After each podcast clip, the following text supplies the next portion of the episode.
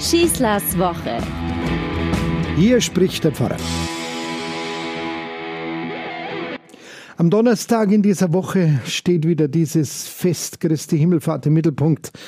Für uns Christen ist es klar, 40 Tage nach Ostern, die Geschichte erzählt uns, dass man dort in der Jerusalemer Urgemeinde die Himmelfahrt Jesu gefeiert hat.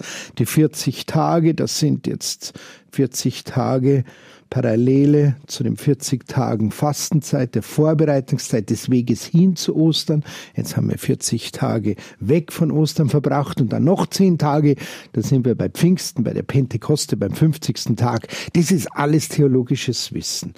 Viele können trotzdem mit diesem Fest nichts anfangen. Es ist zum Vatertag geworden, auch dort gibt es viele Interpretationen und Gründe dafür, die sind gar nicht wesentlich und es ist teilweise wirklich zu einem Tag geworden, an dem halt Männer ihre Freiheit genießen und diese Freiheit damit feiern, dass sie mit einem Leiterwagen und einem Kasten Bier durch die Gegend ziehen, das schöne Wetter und den Frühsommer genießen, Lieder singen und die Freiheit zelebrieren. Aber das hat doch mit unserem Fest aber schon gar nichts zu tun.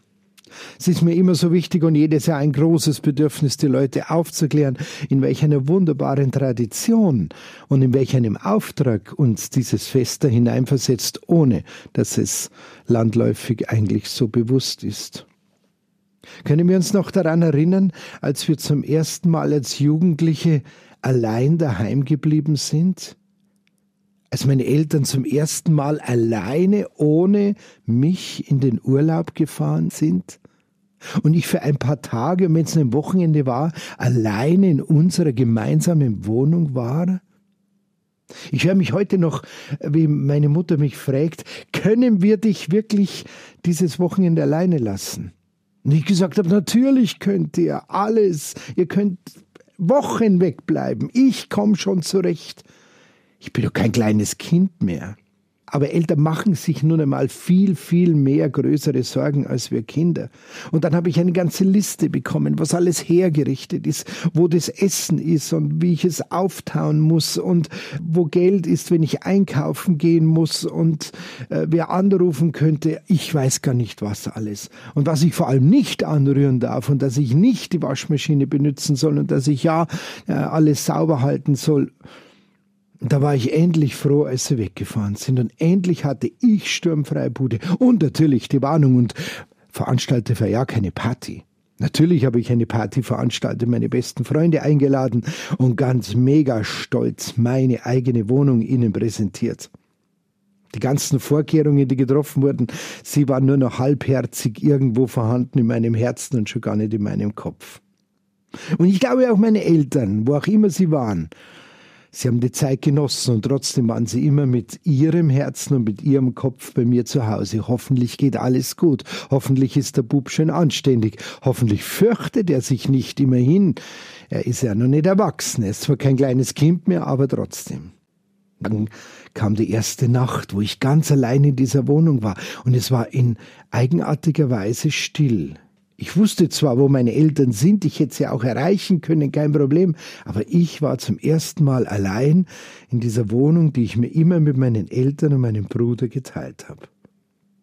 Und dann ist mir bewusst geworden, es ist doch schon ein großes Stück Vertrauen, das man mir da entgegengebracht hat.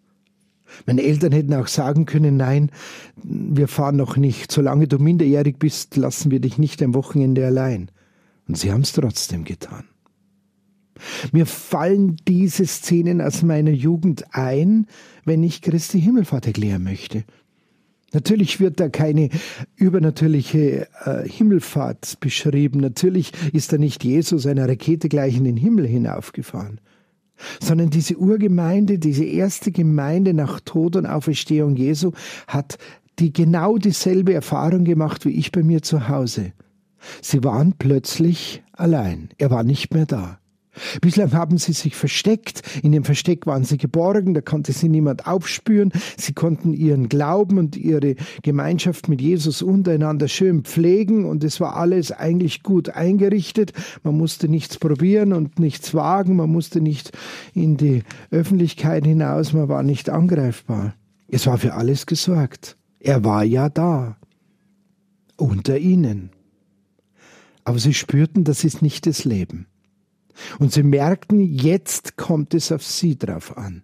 Er ist gegangen, aber nicht damit das Ganze in ihren eigenen vier Wänden irgendwie wieder verschwindet, sondern damit seine Botschaft durch sie in dieser Welt weiterlebt, dass sie zu den Menschen gelangt, dass sie sich jetzt diesem Verkündigungsauftrag, mit dem er begonnen hat, stellen. Und so haben sie die Türen aufgemacht. Obwohl er nicht da war, haben sie jetzt die Verantwortung übernommen. Und sie spürten, wir haben alles, was wir dazu brauchen. Wir haben seine Hoffnung, wir haben seinen Glauben, wir haben seine Überzeugung bekommen, aber vor allem haben wir Ostern erlebt. Wir haben erlebt, dass er über den Tod hinaus weiterlebt.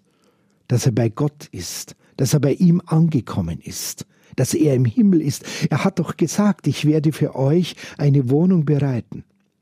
Ja gut, gehen wir hinaus, dann sollen sie uns festnehmen, haben sie sich gedacht in der Urgemeinde, dann sollen sie uns vor Gerichte schleppen, dann sollen sie uns verspotten, vielleicht sogar auspeitschen, quälen, vielleicht sogar töten. Sollen sie es tun. Wir haben nichts zu verlieren. Wir haben alles gewonnen, nämlich mit Christus selber.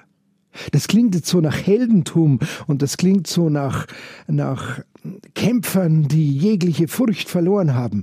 Das waren genauso ängstliche Menschen wie wir auch. Und ich glaube, ich habe mich damals alleine ohne meine Eltern in meiner Wohnung für einen Moment sogar gefochten. Habe gedacht, es wäre mir viel lieber, wenn sie dann doch da wären.